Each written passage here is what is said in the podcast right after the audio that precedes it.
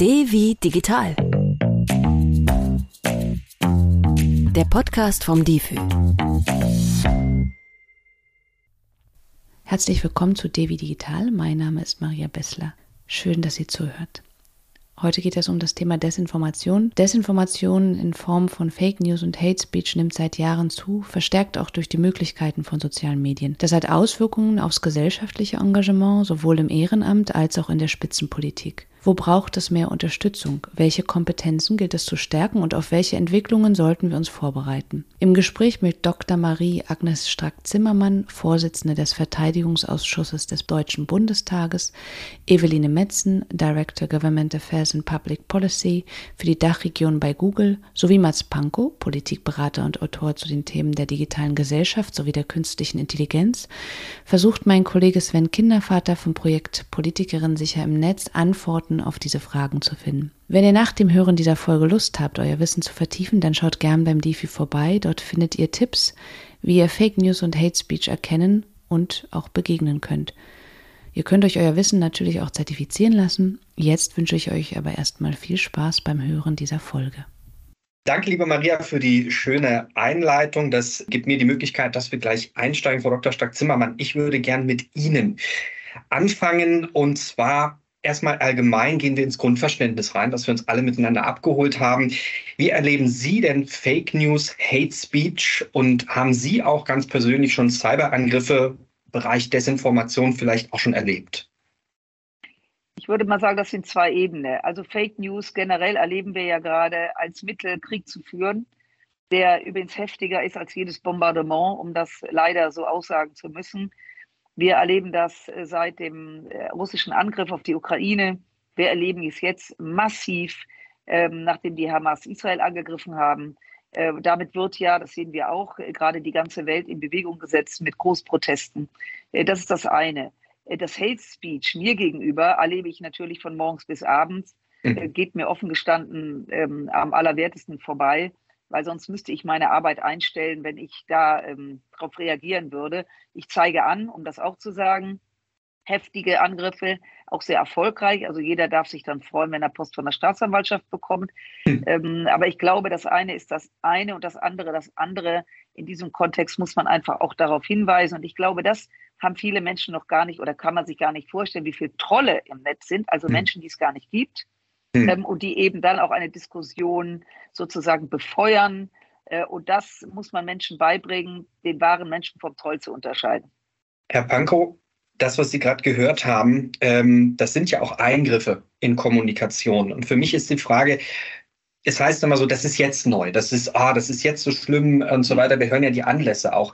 Ähm, Sie beschäftigen sich ja auch immer damit, so ein bisschen auch zurückzugucken, geschichtlich auch zu gucken, Vergleiche zu machen, vielleicht auch mal einzuordnen. Helfen Sie uns doch jetzt mal genau auch an dieser Stelle. Sind denn so eine Art von Kampagnen neu oder ist etwas einfach ein bisschen anders als vorher? Ja, das, das ist eine hervorragende Frage, weil die Überraschung natürlich jedes Mal, äh, wenn, wenn ein neues Medium genutzt wird, um falsche Informationen zu verbreiten, sehr groß ist. De facto kann man zurückgucken, äh, Bildmanipulation gibt es exakt so lange, wie es Fotografie gibt. Ja, mhm. also schon die ersten, die Erfinder der Fotografie haben mit Mehrfachbelichtung und äh, Retuschen gearbeitet, um Dinge darzustellen, die nie da waren, um eben die, die Eigenschaften dieses Mediums nochmal besonders hervorzuheben. Wir können hier vermeintlich Wahrheit zeigen, aber es findet gar nicht statt.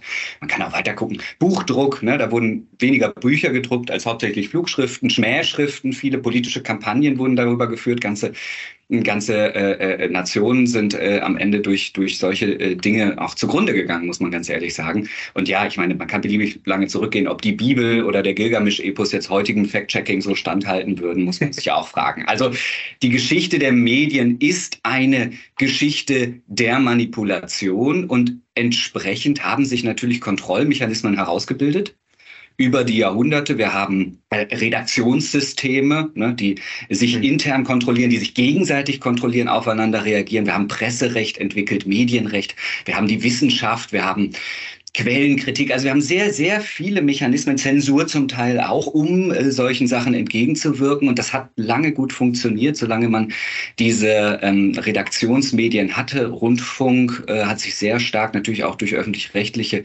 erwehren können. Die machen auch Fehler, da passiert auch Mist, da passiert auch mal was tendenziöses, aber es gibt Kontrolle. Dürften. Wie wir es leider gerade erleben durften, völlig richtig.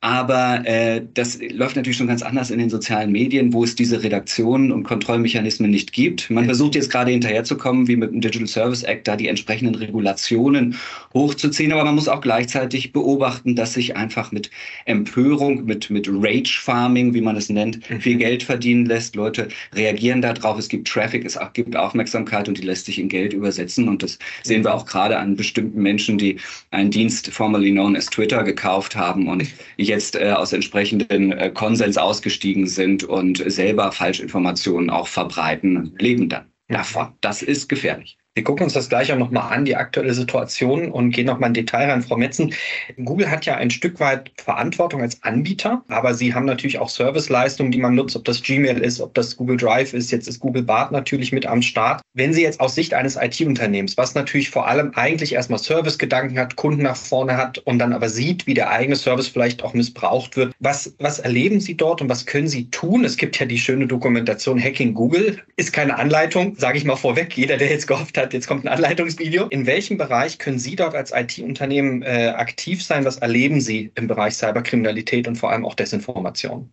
Ja, ganz herzlichen Dank, dass Sie auch sozusagen diese, diese zweigeteilte Frage an mich stellen. Und äh, ich würde, wie Frau Strack-Zimmermann, auch ein bisschen getrennt darauf antworten wollen. Also zum einen, Cyberkriminalität ist natürlich ein hochkomplexes Feld. Und es rangiert von kriminellen Einbrüchen in Datenbanken bis hin zum Erschleichen von Passwörtern. Und mhm. das hat technische Komponenten, aber es hat eben auch menschliche Aspekte. Und deshalb sind auch beides so die Hauptfelder im Kampf gegen äh, Cyberkriminalität. Das eine ist IT-Sicherheit und das andere Aufklärung.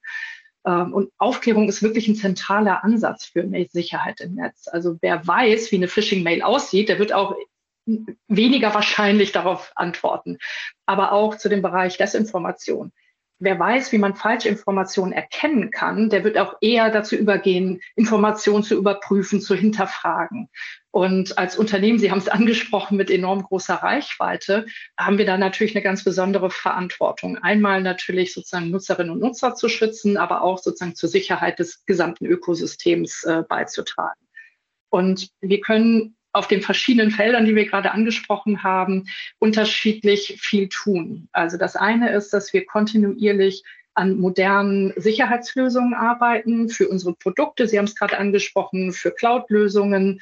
Äh, wir haben dafür extra in München das Google Sicherheitscenter gegründet vor einigen Jahren und stellen dieses Know-how auch anderen Unternehmen zur Verfügung. Wir arbeiten auch kontinuierlich an der Weiterentwicklung und konsequenten Umsetzung unserer Richtlinien gegen Spam, gegen Betrugsversuche, aber auch eben bei bestimmten Kategorien von Desinformation. So, das ist das eine, was man auf der, ich sag mal, technischen Seite hm. macht. Auch gegen Desinformation, auch da äh, greifen eben diese Richtlinien und sind ein sehr äh, sozusagen gutes Mittel.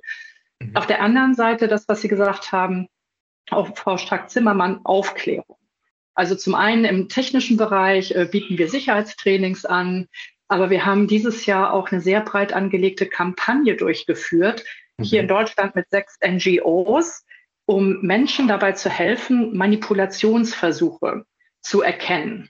Und wir setzen da auf die Pre-Banking-Methode, die im Gegensatz zur Debunking-Methode Menschen in die Lage versetzen möchte, Manipulationstechniken zu erkennen, ehe sie mit Falschinformationen äh, in Kontakt kommen. Und das funktioniert so, dass wir auf YouTube, Instagram und Facebook Videos ausgespielt haben als bezahlte Werbung, also durchaus erkennbar. Und diese Videos zeigen Menschen in Alltagssituationen und geben aber, wenn Sie so wollen, so eine Mikrodosis von einer Manipulationstechnik.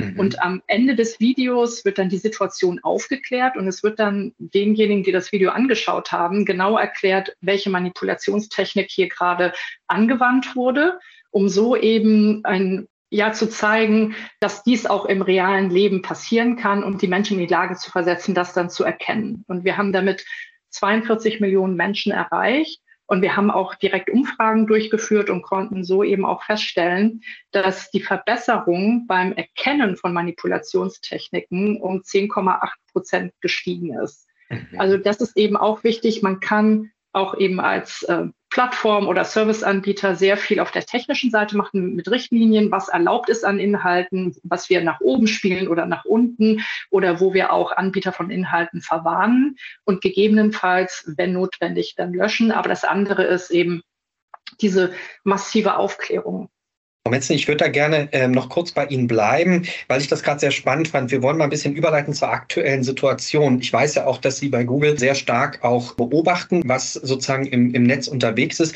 Vielleicht können Sie uns in aller Kürze der Würze auch noch mal ein bisschen mitgeben, was Sie vielleicht auch in den, Frau Dr. Stark-Zimmermann hat es angesprochen, ob Sie das auch so sehen, dass vor allem in den letzten 12 bis 24 Monaten sich auch noch mal was verändert hat und wenn ja, was? was hat das auch mit Ihren Strategien gemacht? Ja, absolut. Äh, das kann ich tatsächlich sozusagen aus Google-Sicht leider nur bestätigen, was Frau Strack-Zimmermann gesagt hat. Äh, wir haben einen Cybersecurity-Arm bei Google, Mandiant, und die haben äh, letztes Jahr einen Bericht herausgebracht, Fog of War, der eben bestätigt hat, dass in den ersten vier Monaten des letzten Jahres seit dem Angriff auf die Ukraine durch Russland Cyberangriffe massiv gestiegen sind und mhm. das wirklich mit einer zerstörerischen Gewalt und dass das die gesamte Cybersecurity-Landschaft nachhaltig verändert hat. Und es hat auch schon vorher sind diese Maßnahmen durch Russland schon massiv angestiegen, also Cyberangriffe, staatlich finanzierte Phishing-Angriffe. Und es wurden eben. Und durch China und durch China. Und es hm. sind sowohl offene, staatlich unterstützte Medien, es sind aber verdeckte Plattformen, es sind verdeckte Konten, die genutzt werden, um die öffentliche Wahrnehmung des Krieges zu beeinflussen. Und wir sehen das eben auch, und Frau Strack-Zimmermann, Sie haben es erwähnt, dass eben das Internet auch in Zukunft eine wesentliche Rolle im bewaffneten Konflikten spielen wird. Das hm. wird sozusagen die traditionelle Form von Kriegsführung ergänzen. Wir sehen das jetzt eben im Kontext des brutalen Angriffs der Hamas auf Israel. Und wir als Unternehmen wir können zum einen durch Intelligence eben sehr, sehr viel aufdecken und beitragen und eben auch sozusagen staatlichen Playern hier Unterstützung bieten. Aber wir nutzen natürlich auch unsere eigenen Teams und Produkte, um dem aktiv mhm. entgegenzuwirken. Wir geben kostenlose Securities aus und Sicherheitssoftware. Wir haben das im Fall der Ukraine gemacht. Also mhm. da agieren wir massiv, ja. Danke, Frau Dr. Stark-Zimmermann. Da will ich nämlich gerne bei Ihnen mal ähm, auf den Alltag kommen. Sie sind natürlich sehr präsent, ähm, weil Sie sich sehr stark einsetzen. Sie haben schon mal gesagt, Sie lassen sich auch nicht irgendwie verscheuchen, sondern Sie gehen dann mit voller Kraft rein. Das Entscheidende, was, was ich mir gefragt habe und den Vorteil, den wir jetzt mal haben, dass wir mit Ihnen persönlich sprechen können, ist natürlich, wie kann ich mir das jetzt ganz persönlich vorstellen? Also man, wer sich schon mal damit beschäftigt hat, so ein Arbeitsantrag von, einer, von einem Abgeordneten ist ja jetzt sowieso schon 80, 90 Stunden Job. Das heißt, man hat ja eigentlich zu tun. Jetzt kommt noch diese dieses sich wehren gegen Cyberkriminalität, gegen Hate Speech dazu und sozusagen Sie natürlich auch nochmal besonders im Fokus, weil Sie eben auch in Ihrer Funktion, aber auch in Ihrem persönlichen Überzeugung sich natürlich auch der Sache stellen. Wie darf ich mir den Alltag bei Ihnen vorstellen und müssen Sie was anders machen jetzt, sagen wir mal, in den letzten zwei Jahren? Sie sind ja jetzt nicht erst seit gestern dabei. Ja, äh, ich muss was anders machen, wenn Sie mir erlauben. Ich würde gerne noch einen Satz zu dem ja, gerne. Bereich sagen ähm, weil das ja sehr spannend ist. Ich habe sowohl meine Magisterarbeit als auch meine Promotion über die Bildsprache äh, gemacht. Also wie man eben, was gerade gesagt wurde, wie man eben schon immer versucht hat, über Bilder Geschichten zu erzählen. Also eine Geschichte erzählt ein völlig schräges Bild dazu. Das kennen wir ja auch. Ähm, da habe ich schon einen Prozess geführt, äh, weil man ähm, eine Geschichte erzählt hat und meinen Konterfei reingebaut. Äh, das habe ich auch äh, anwaltlich klären lassen. Das nur am Rande. Ich glaube, mhm. das ist das eine. Das zweite ist aber, was heute ist so dramatisch ist, dass die unglaubliche Geschwindigkeit, mhm. dass eben das Flugblatt, was ja immer abgeworfen wird, übrigens auch heute wieder, ähm, Flugblätter, also die Möglichkeiten, Einfluss zu nehmen in Kriegsführung, ist natürlich durch diese Geschwindigkeit. Man drückt einmal auf den Knopf und äh, dann ist das einmal, geht das einmal um den Erdball. Natürlich ein, eine dramatische ähm, Veränderung und dass man auch ungebildete Schichten erreicht. Mhm. Äh, denn äh, man muss ja, wenn man informiert wird oder auch ein Flugblatt in der Hand hält, lesen können. Ähm, und äh, sie erreichen natürlich heute durch Bilder auch Leute, die Analphabeten sind, das muss man einfach so sagen, äh, die komplett ungebildet sind. Also wir reden jetzt nicht von sch schwachen Schülern, weil mhm. auch bei uns das Bildungsniveau ja dramatisch nachgelassen hat. Also mhm. selbst wenn man ein Fachmann ist, eine Fachfrau ist in irgendwas, heißt das nicht, dass man eine Allgemeinbildung hat. Das muss ich leider äh, sagen. Also Geschwindigkeit und wie erreiche ich auch ungebildete Menschen, ist eine völlig neue Dimension, äh, der wir, äh, der wir eben ähm, gegenüberstehen. So, jetzt komme ich auf meinen Alltag. Also grundsätzlich ist mein Alltag, wie er ist, weil ich mhm. möchte mich nicht äh, aus meinem Alltag und meiner Art zu arbeiten in irgendeiner Weise einschränken lassen. Was aber anders ist, äh, dass mein Büro sensibilisiert ist, dass wir genau schauen, was im Netz passiert, äh, dass wir eben auch ähm, unter die Decke gucken. Also nicht das, was so oberflächlich ist, du blöde mhm. Kriegstreiberin, da gähne ich ja nur, ähm, sondern wenn es richtig hart zur Sache geht. Äh, das mhm. heißt, wir scannen das ganz genau. Das bedeutet, dass Arbeitskraft auch abgezogen wird für das, was eigentlich meine Aufgabe ist, nämlich mich ähm, ähm, auch belesen zu sein, mich in Themen einzuarbeiten, um auch eine Antwort zu geben, ähm, einfach auch um Ahnung zu haben. Meine, haben Sie da ein hier, Beispiel?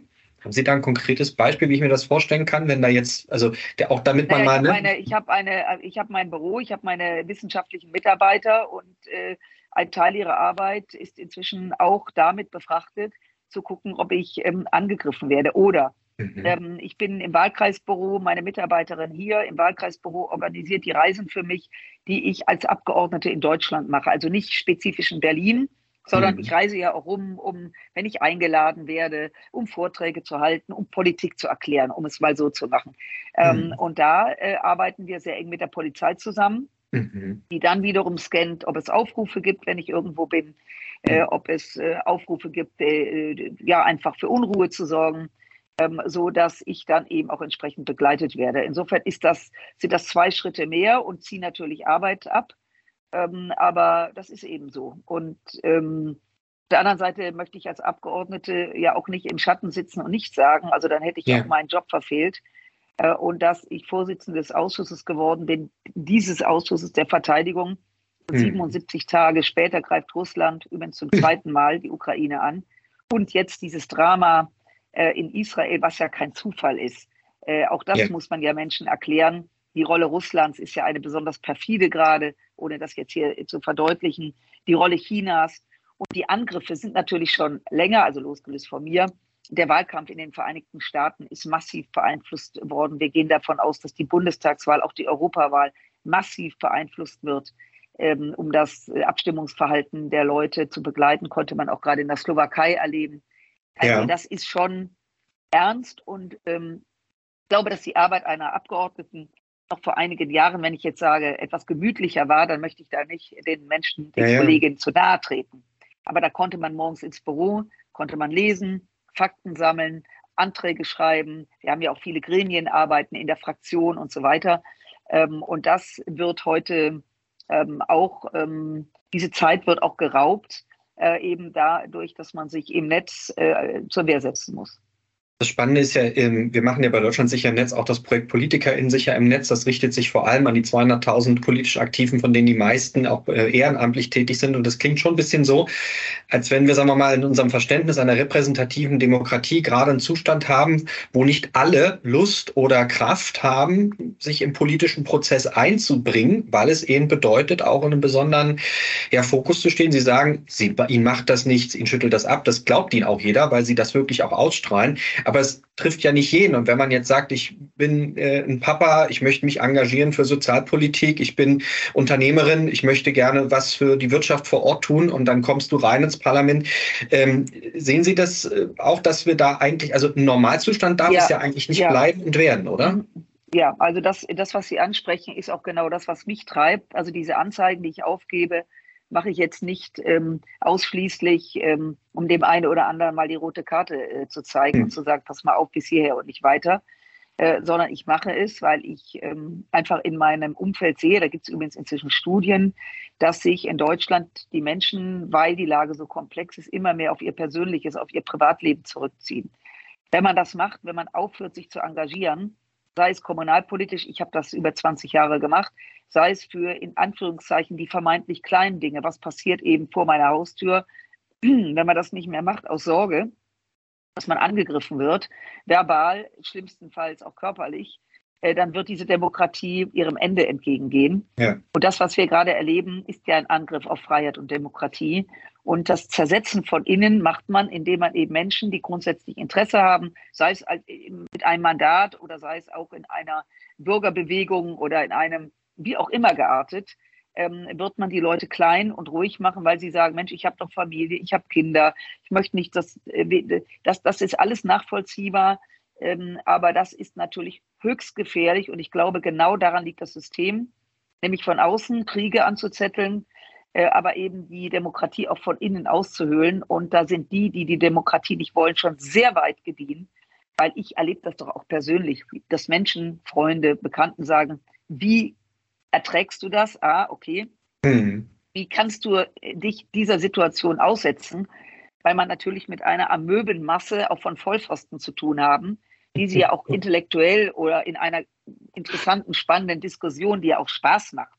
Ich bin ja auch in die Politik gegangen, um zu diskutieren. Eine gute ja. Diskussion im Deutschen Bundestag ist eine Delikatesse für jeden.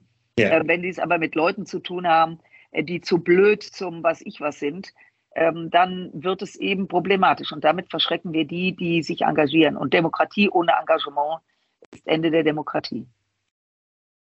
Herr Pankow, nun gießen wir noch etwas Feuer rein und dann kommen wir zu den Lösungen. Denn helfen Sie uns nochmal, weil ich in letzter Zeit eben, wir haben das Thema KI schon angesprochen, ähm, da haben Sie auch eine spannende Podcast-Reihe, die wir an der Stelle auch gerne mal erwähnen möchten. Mensch, Mensch, kann ich nur empfehlen, wird vor allem sehr gut erklärt, was so ein Large Language Model ist und so weiter. Und damit will ich nämlich auch mal überleiten. Jetzt hört man immer, KI wird alles ändern und so weiter. Vielleicht kommen wir später auch mal zu, dass es vielleicht auch Mut machen kann. Aber wird sich Desinformation vielleicht auch nochmal beschleunigen und wenn ja, in welchen Bereichen? Mhm.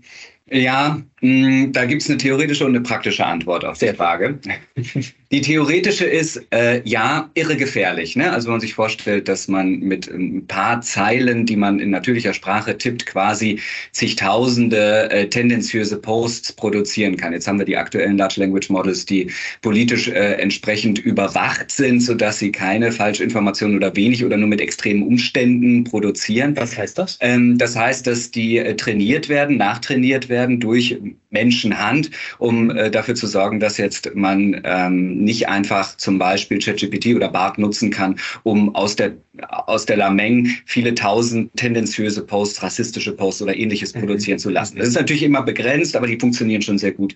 Aber man muss sagen, Large Language Models gibt es auch als Open Source Variante, kann man auf jedem schnelleren Heimrechner produzieren, äh, ähm, äh, installieren und dann persönlich produzieren und sich sozusagen sein eigenes Doomsday Device produzieren, was dann in Masse Fake Posts mit einer sehr spezifischen Mechanik und sehr spezifischen politischen Ausrichtung machen könnte. Theoretisch sogar so weit, dass man über die entsprechenden APIs, also Schnittstellen, in die soziale Medien integriert. Das Large Language Model beauftragt, hier mach mir eine ganze Kampagne, time die, schreib die Posts, kreiere die Bilder durch mhm. Bildgeneratoren, lege die Accounts an, schreib dir eine Biografie, lass die ein paar Monate posten, dass sie erstmal mhm. Leute aggregieren. Also theoretisch ist es technisch extrem gefährlich. Könnte sich eine Einzelperson seinen eigenen Propagandaapparat, was jetzt noch aufwendig in Trollfabriken in St. Petersburg passiert, produzieren. Mhm.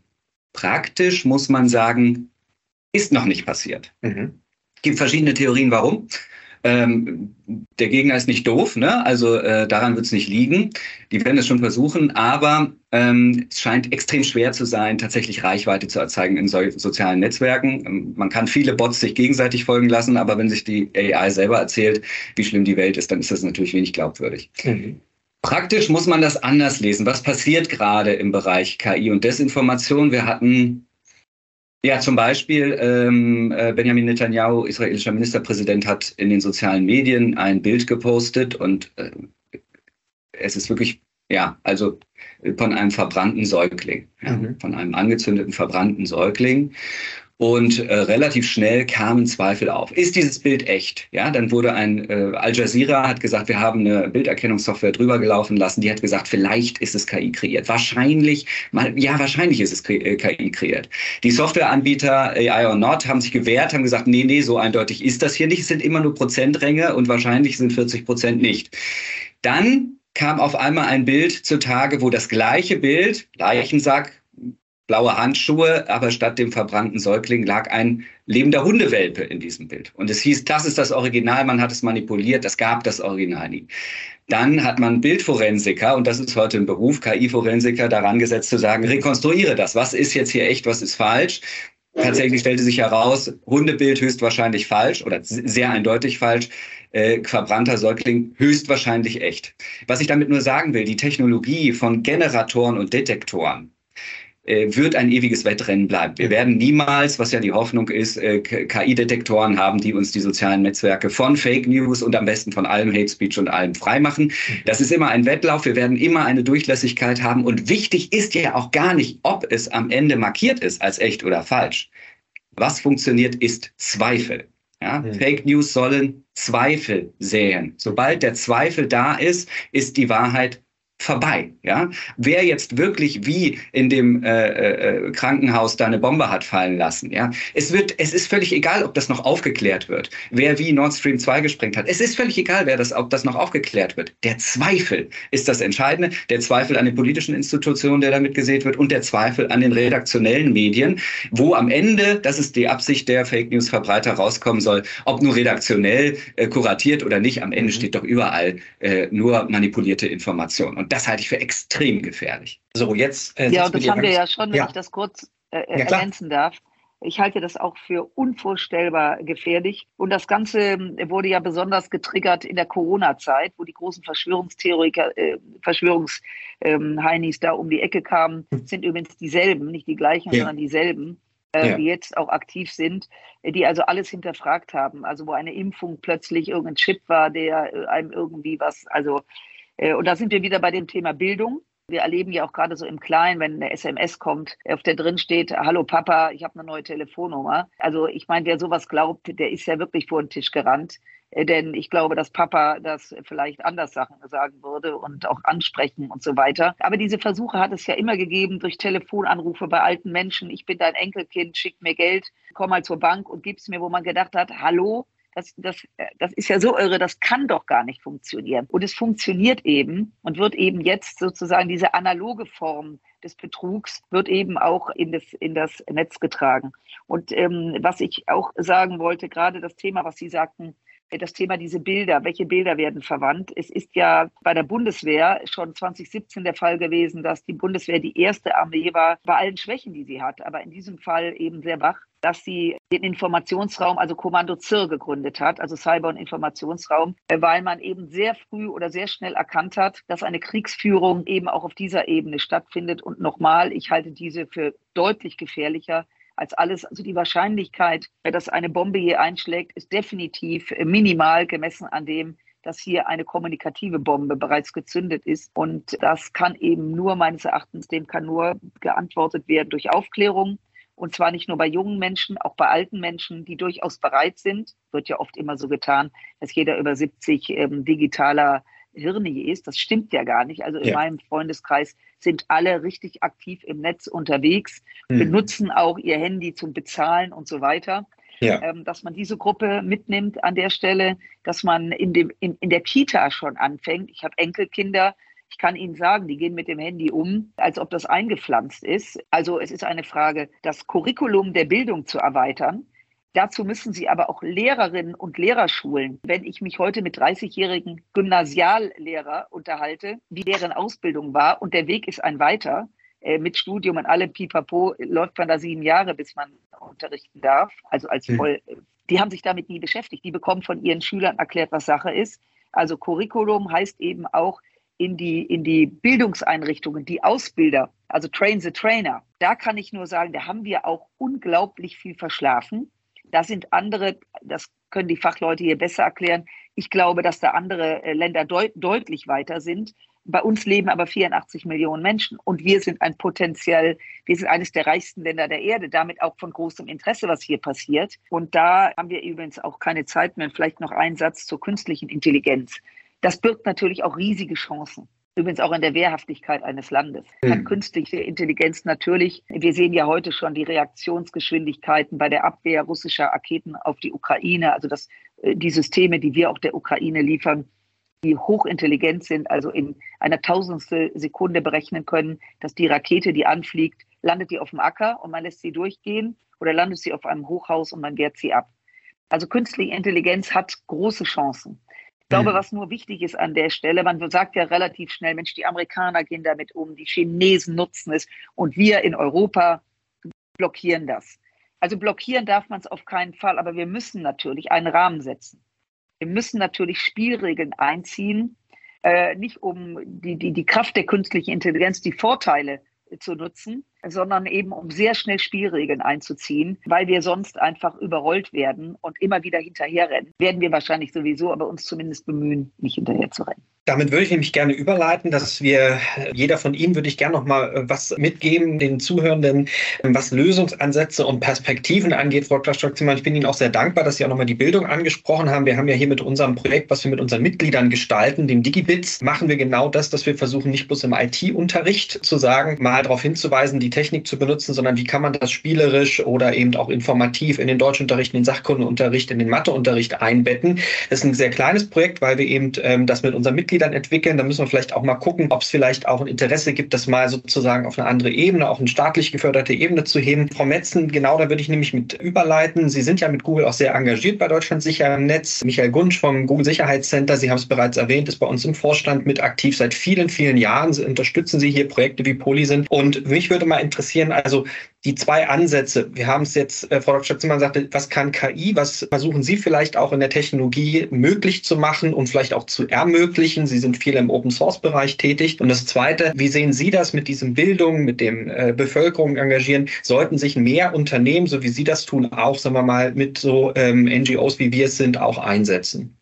Ja, definitiv. Äh, das haben ja Frau Strack-Zimmermann und auch Herr Pankow eben erwähnt künstliche Intelligenz kann sozusagen zum negativen Einsatz kommen. Es kann, um auch gezielt äh, unsere Demokratie, unsere Gesellschaft anzugreifen, aber auch kann helfen, dagegen vorzugehen oder im positiven Sinne. Ne? Deepfakes können durch künstliche Intelligenz geschaffen werden, aber auch erkannt werden. Und für Faktenchecker kann eine gut trainierte künstliche Intelligenz ein unschätzbares Hilfsmittel sein. Mhm. Also mhm. insofern bin ich bei Ihnen. Einerseits äh, ist es wichtig, dass wir uns auch in Europa und in Deutschland ermöglichen, künstliche Intelligenz zu nutzen, weiterzuentwickeln. Und andererseits brauchen wir sehr, sehr klare Leitplan. Das Potenzial von KI ist riesig, auch für die Wirtschaft. Und deshalb ist es auch eben wichtig, dass, weil sie uns das ermöglicht, auch in Deutschland und Europa unsere Wettbewerbsfähigkeit äh, sozusagen mhm. aufrechtzuerhalten. Ähm, gleichzeitig diese Leitplanken, da bin ich auch bei Ihnen, Frau Strack-Zimmermann, die brauchen KI-Anbieter, die brauchen wir alle. Anders kriegen wir das nicht in den Griff. Und da sind wir bei der Regulierung. Das ist unabdingbar. Wir als Google unterstützen auch den AI Act, der gerade auf europäischer Ebene diskutiert wird. Ich glaube, was wichtig ist, auch zu Ihrem Punkt, Frau Strack-Zimmermann, dass wir es nicht überregulieren und nicht verhindern, sondern dass wir wirklich gucken, dass wir diese Technologie nicht unter Generalverdacht stellen, will ich mal so sagen, sondern uns auf die Anwendung von KI konzentrieren, die im Hochrisikokontext sind. Und dort, wo es drauf ankommt, müssen wirklich die strengsten Regeln gelten. Und Unternehmen können natürlich selber auch was tun. Also einerseits haben wir hier die Notwendigkeit der Politik, genau diese Leitplanken ein, äh, einzurichten. Andererseits können auch Unternehmen, und das stimmt mich auch ganz hoffnungsfroh, auch äh, mhm. Selbstverpflichtungen entwickeln. Äh, wir haben das ja auch sozusagen beim Thema ähm, Inhalte gesehen, dass Unternehmen sich ihre eigenen äh, Hausregeln äh, erstellen. Und genauso haben wir auch in den USA jetzt gesehen, dass große KI-Anbieter eine Selbstverpflichtung entwickelt haben zusammen mit dem Weißen Haus. Und mhm. die sehen eben unter anderem vor, dass KI-generierte Inhalte als solche gekennzeichnet werden. Und mhm. daraufhin wurden auch schon eben die Wasserzeichen von Google äh, für KI-generierte Bilder ausgerollt. Ich glaube, das ist zum einen wichtig, also das können Unternehmen tun, dann kann die Politik etwas tun. Und natürlich ist es auch ein gesamtgesellschaftlicher Ansatz. Unternehmen können Organisationen wie DESIN, aber auch andere NGOs darin unterstützen, diese Aufklärung zu betreiben. Medienkompetenz, und da gebe ich Ihnen beiden Rest, ist absolut unabdingbar und da, da müssen wir alle anpacken. Und ja, deshalb ist ja die Arbeit von DESIN für uns so wichtig und deshalb unterstützen wir es auch, weil mhm.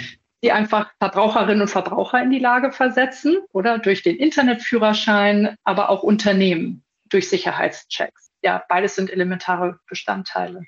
Mhm. Der Digitalführerschein, Herr Pankow, der den Titel trägt dieses Podcasts DW Digital. Erste Frage, haben Sie den schon gemacht? Natürlich nicht, deswegen falle ich ja auch auf diese Fake News noch rein. Nein, das ist nur, nur so halbironisch. Ich erwische mich natürlich durchaus bei so Confirmation Bias, dass man die Sachen liest, die man die einem ins Weltbild passen und die anderen ein bisschen nicht. Vielleicht sollte ich den wirklich mal machen. Ja, ja auf jeden Fall. Also kann ich hier allen äh, Teilnehmenden nur empfehlen. Das ist wirklich ein sehr niedrigschwelliges Angebot. Was ich immer toll finde, ist, dass immer mehr Arbeitgebende das auch akzeptieren. Ich sage eigentlich immer, wenn der neue Arbeitnehmende, die neue Arbeitnehmende kommen, erstmal Digitalführerschein machen, dann wissen wir erstmal, hier sind erstmal alle auf einem Niveau, kann man aber eben auch den Verwandten mitgeben. Das ist wirklich ganz, ganz toll. Mit App und unterwegs, Mensch. Also das hört gar nicht auf an guten Informationen. Was mich aber vor allem interessiert, also braucht es genau das, diesen Bildungsbereich. Da haben wir vorhin äh, schon ein bisschen was gehört. Also wie sehen Sie das? Wie können wir resilienter in der Gesellschaft werden? Mhm. Und können Sie für uns vielleicht auch ein bisschen Mut machen?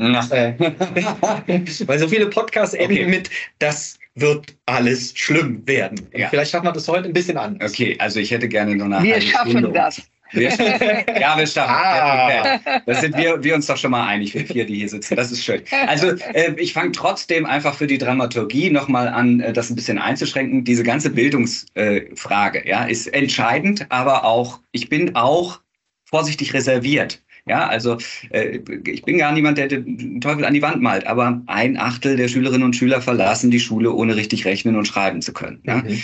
In der Weltbevölkerung sagen 84 Prozent, sie sind gläubig. Ja, das ist jetzt, ne, das ist alles legitim und recht und ich will danach gar nicht kategorisieren, ob das jetzt schlaue oder doofe Leute sind, aber das sind Menschen, die natürlich gefährdet, nochmal extrem gefährdet sind, äh, von Manipulation eingefangen zu werden oder die sich grundsätzlich schon mal auf einer dünne Informationsbasis ähm, orientieren. So, jetzt muss man sagen, Bildung brauchen wir. Schule, Frau Strack-Zimmermann, finde ich immer gut, ist aber auch bei jedem Kneipenabend das letzte Argument. Ne? Wir brauchen Helmut Schmidt wieder oder die Schule oder äh, das bedingungslose Grundeinkommen, immer wenn die Welt, Welt gerettet werden muss. Ähm, oder äh, Frau Strack-Zimmermann muss Bundeskanzlerin halt werden. Bitte? Da äh, Schule ist halt immer das, der Punkt, wenn ich Sie kurz unterbrechen darf, weil Bitte. sie erreichen natürlich auf bestimmten ja. Ebenen die, die, ja. die größte Erreichbarkeit ist in der Kita und in der Schule. Weil selbst ja. wenn einer nach ein paar Jahren aus der Schule rauskommt, irgendwann war er mal in der Schule. Äh, deswegen ist das, manchmal ist die simple, die, der, der simple Wunsch gar nicht der komplizierteste. Aber es ist natürlich auch eine extreme, also wir sind uns einig, wir können, wir können uns mehr Lehrer wünschen, wir können uns bessere Ausstattung wünschen, das tun wir seit 30 Jahren. Es scheint unfassbar schwer zu sein, dass die Schule die Aufgaben, die sie hat, selbst mit dem extremen Engagement von Lehrenden ähm, überhaupt bewältigen können. Also natürlich gehört auch Medienbildung dazu, aber das können die nicht alleine. Aber die sind, äh, sie machen das ja. Das, das ist schon mal gut. Positiv gesprochen würde ich sagen, wir brauchen möglichst viele Leute, es wird nie eine Mehrheit sein, die eine hinreichende Medienkompetenz haben, um Falschinformationen rechtzeitig zu entdecken, sich dieser zu erwehren und sich zu organisieren. Also man sieht es im Netz, wenn jemand äh, von Hate Speech betroffen ist, ich bin hier postet, dann kommen andere Leute, unterstützen diese Person. Es gibt sowas wie diese NAFO, die im äh, Internet dafür einsetzt, äh, Falschinformationen zu identifizieren, frühzeitig zu bekämpfen. Und ich glaube, daran müssen wir uns gewöhnen. Wir müssen uns daran gewöhnen, dass wir nicht mehr in einer medialen Gesellschaft Gesellschaft leben, wo andere für uns den Job machen, das Presserecht durchsetzen, die Redaktionen sich gegenseitig kontrollieren, sondern die Teilhabe, die uns soziale Medien und künstliche Intelligenz erlauben, bedeuten auch Verantwortung. Verantwortung für jeden und jede von uns. Frau Stark-Zimmermann kann sich nicht alleine wehren, auch wenn sie sehr wirkmächtig ist, wie ich das aus den Gesprächen mit Carlo Masala nachvollziehen kann äh, in ihrer Argumentation. Aber am Ende brauchen wir alle, äh, müssen uns zusammentun und die Leute, die die Kompetenz haben, müssen auch für andere einstehen und es ist in unserem Verantwortungsbereich, Hate Speech, falsche Informationen zu benennen, uns zu organisieren und miteinander dafür einzustehen. Und nur in der Kombination aus Regulation, Bildung und persönlichem Einsatz von Zivilgesellschaft und Wirtschaft und Personen können wir diesen Herausforderungen gewachsen sein. Es kann nur zusammen funktionieren. Das heißt, ein Stück weit muss sich auch durchsetzen, dass ich als Bürgerin und Bürger hat man immer so, man hat ja auch Pflichten, dass ein Teil der Pflicht eben auch ist, resilienter zu werden gegenüber Desinformation und Hass. Ja, und Einsatz, persönlichen Einsatz zeigen. Es reicht nicht, sich auf Resilienz zu verlassen. Wir müssen auch miteinander einstehen, andere aufmerksam machen, benennen und canceln. Also nicht canceln im politischen Sinne, sondern falsche Informationen canceln. Ich bin auch ja, gar nicht so das, gegen das da, da, wenn, wenn Sie mir erlauben, ich würde das gerne ganz kurz aufgreifen, weil das ist ja so unglaublich richtig. Äh, und Sie sehen es ja gerade in dem Krieg äh, der Hamas gegen Israel, wo ich beklage, und das mache ich jeden Tag und das nutze ich jetzt heute auch nochmal, wo die Mitte der Gesellschaft und die Intelligenz und die sogenannte Elite eigentlich ist. Ich erwarte natürlich auch von großen Unternehmen, damit meine ich jetzt nicht Facebook, sondern einfach Automobilhersteller oder äh, Chemiehersteller, was auch immer, mhm. den eigenen Mitarbeiterinnen und Mitarbeitern das anzubieten. Mhm. Ähm, also über das, was geleistet wird, über den Mehrwert, der geschaffen wird. Es gibt Firmen, die machen das inzwischen, die bieten den Unternehmen das an, die klären auf, weil sie eben ja auch diese Spaltung der Gesellschaft trägt sich ja auch in das Unternehmen. Da geht ja die Diskussion weiter. Da guckt man sich mit Verlaub mit dem Hintern irgendwann nicht mehr an, weil der eine äh, der Meinung ist dieses und der andere ist dieses. Äh, also ich glaube in der Tat, es ist eine Binse, aber zusammen kann man es nur erreichen. Und das kann ich nur unterstreichen. Und genau damit will ich auch gerne noch abschließend zu Ihnen nochmal überleiten. Übrigens, ich wollte noch ergänzen, also weil das Canceln so auch schon so in den Verruf geraten ist, ich habe Politik noch nie anders erlebt, als dass sie sich den ganzen Tag Kopf macht, was erlauben wir, was verbieten wir. Also ich, es gibt, glaube ich, keine politische Aktion, ohne zu sagen, was möchte ich nicht und was möchte ich ich. Mhm. Das ist ein Austarieren. Ähm, ich glaube, die, die immer fordern, dass man nicht canceln darf, äh, canceln ja auch fleißig, äh, wenn es bei der Sprache ist. Frau Dr. Zimmer, wenn Sie noch... Machen wir einen zweiten Podcast. Machen wir einen zweiten Podcast draus. Sie haben jetzt einen Wunsch frei. Und zwar, Sie haben jetzt ja einmal die Wirtschaft sitzen, Sie haben ja einmal die Wissenschaft sitzen, Sie haben eine NGO sitzen. Sie haben ja schon gesagt, wir müssen was zusammen machen. Was wünschen Sie sich denn? Nehmen wir mal das Beispiel, was wir zu Google zusammen machen, diesen Polysyn-Projekt Politiker in Sicherheit im Netz. Was wünschen Sie sich von solchen Projekten? Was, wie können Sie sich das vorstellen? Wie können wir noch eben, weil die Schule vielleicht nicht alles leisten kann, wir haben noch die digitale Nachbarschaft bei uns, ähm, die sozusagen in Vereine, Verbände geht. Deutschland ist ein Vereins, äh, sozusagen Vereinslandschaft. Vereinsmeierei steht ganz oben vom Kanickelverein runter bis zum Sport. Was wünschen Sie sich dort in dem Bereich, wenn man eben sagt, äh, der Arbeitgeber hat Aufgaben, aber was wollen wir vor allem gesellschaftlich erreichen im Ehrenamt und so weiter? Also, das ist ja hier die 100 Million Dollar Frage. Ja, deswegen stelle ich, deswegen stelle ich sie Ihnen. Deswegen, also ich, ich versuche ja, einfach mitzuhalten. Wir haben alle einen Stift gezückt, um mitzuschreiben. ja, ja äh, genau. Das ist ja die Frage der Fragen. Natürlich fängt das erstmal im Kleinen an. Äh, dass man, ja, was soll ich dazu sagen? Das ist doch, ich sag's mal so, was wir gerade erleben, ist wirklich, und ich gehöre nicht zur Drama Queen, also irgendetwas jetzt zu dramatisieren. Ich komme aus Düsseldorf, aus dem Rheinland. Ich bin mal grundsätzlich positiv und liebe das Leben. Ähm, ich halte die Situation, in der wir gerade sind, für unvorstellbar dramatisch. Mhm. Und äh, deswegen muss sich jeder angesprochen fühlen vom Mitglied des berühmten Karnickelsvereins, ich weiß gar nicht, ob es sowas noch gibt, bis hin eben zu Großunternehmen, die, die eben auch andere mitzunehmen. Und das fängt doch an, indem man die Nachbarn mitnimmt, indem man, ich habe wie gesagt lange Kommunalpolitik gemacht, indem, indem man im Sozialbereich, es gibt Treffpunkte für Seniorinnen, Senioren, dass man da einsteigt. Einfach, dass diese Gesellschaft versteht, dass wir untergehen, wenn wir uns jetzt nicht zusammenreißen und zusammenarbeiten. Also es ist, es ist, und ich weiß, das ist wahnsinnig schwer, aber da sind, da ist die Kirche, die Industrie, die Gesellschaft, da, da ist jeder gefordert. Äh, übrigens gerade, weil Sie ja völlig zu Recht sagten, ähm, viele Menschen sagen, was sagten Sie gerade, 80 Prozent derer sagen, ich bin gläubig oder gehöre einer Religion hm. ein. Wo ist denn, wo ist denn die Kirche? Hm. Wo ist, also ich möchte jetzt hier keinem zu nahe treten, ähm, wobei ich das ja sowieso jeden Tag tue. Wo ist denn die Kirche in Fragen des Antisemitismus in Deutschland? Wo ist sie denn? Wo, wo ist sie denn gewesen, als äh, der, der, der, der, Herr Kyrill, äh, der, Ober, der, der Oberpope der, der russisch-orthodoxen Kirche, den Krieg rechtfertigt hat? Ich, ich, hm. ich höre nichts. Also ich weiß nicht, wo es ist. Und was ich damit sagen will, ist, Menschen auch Mut zu machen, offen zu sein. Und sie können Menschen nur ermutigen, wenn sie das Gefühl haben, in einer großen Gemeinschaft zusammen zu sein. Wenn die Leute das Gefühl haben, ich bin dann alleine, dann werden sie sich reduzieren. Also ich habe auf Ihre Frage keine wirklich substanziell kluge Antwort. Ähm, ich glaube einfach, dass auch unser Gespräch heute, dass wir zum Nachdenken anregen müssen. Ich bin in der Politik, ich diskutiere das im Bundestag. Bei Google muss das natürlich gerade ein solches Unternehmen, er muss das natürlich im eigenen Interesse. Und ich glaube, das Netz, damit kann man ja auch Positives erreichen. Also immer wieder penetrieren, dass dieses Netz auch gefährlich ist. Ich meine, auf jeder Zigarettenpackung steht, dass sie Krebs erzeugt oder man irgendwie ein Auge verliert. Auf jeder Medikamentenpackung stehen die Nebenwirkungen. Ich lese das ja schon gar nicht mehr, traut man sich ja gar nichts mehr zu schlucken. Überall steht, auf der Praline steht, wie hoch der Zuckeranteil ist. Das heißt, was ich damit sagen will, ist, dass wir eben auch auf die Gefahr hinweisen müssen, die hm. das Netz birgt. Und ja, ich finde es gut, dass wir darüber sprechen und man kann gar nicht genug darüber sprechen und äh, die Menschen mitzunehmen, dass sie, dass wir da jetzt alle alarmiert sein müssen. Ich weiß, Übrigens, das ist keine wirklich befriedigende Antwort. Nein, das war super. Aber, also vor allem, ich finde das auch ganz spannend, weil zum Beispiel Ihr Fraktionskollege der FDP, Herr Höferlin, hat auch die Schirmherrschaft von Polisyn übernommen. Wir sind gerade sehr ja. aktiv auch in Schulungen, ja. was das angeht. Und das ist nämlich auch Teil. Es gibt nicht nur irgendwie welche, die schon alles wissen, sondern es fängt im Bundestag an bis ins Ehrenamt. Ich möchte an der Stelle mich sehr, sehr herzlich bedanken. Alles Wissenswerte und wie es weitergeht zum Podcast, sagt gleich nochmal die Maria. Ansonsten wirklich vielen lieben Dank, dass Sie heute hier so zahlreich teilgenommen haben. Alle, die zuhören, gerne abonnieren. Dann kriegen Sie immer regelmäßig den Podcast DW Digital rein.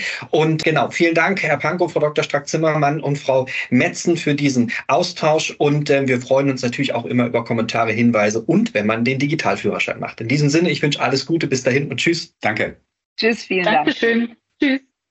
Weitere Informationen zu unseren Gesprächspartnerinnen findet ihr in der Beschreibung dieser Podcast-Folge. Dort haben wir euch auch andere wichtige Infos aus der Folge verlinkt. Und wenn ihr auf dem Laufenden bleiben wollt, dann schaut gern bei difi.de vorbei. In den Difi News findet ihr Neuigkeiten aus dem digitalen Alltag und im Lernangebot des Digitalführerscheins könnt ihr euch euer Wissen sogar zertifizieren lassen.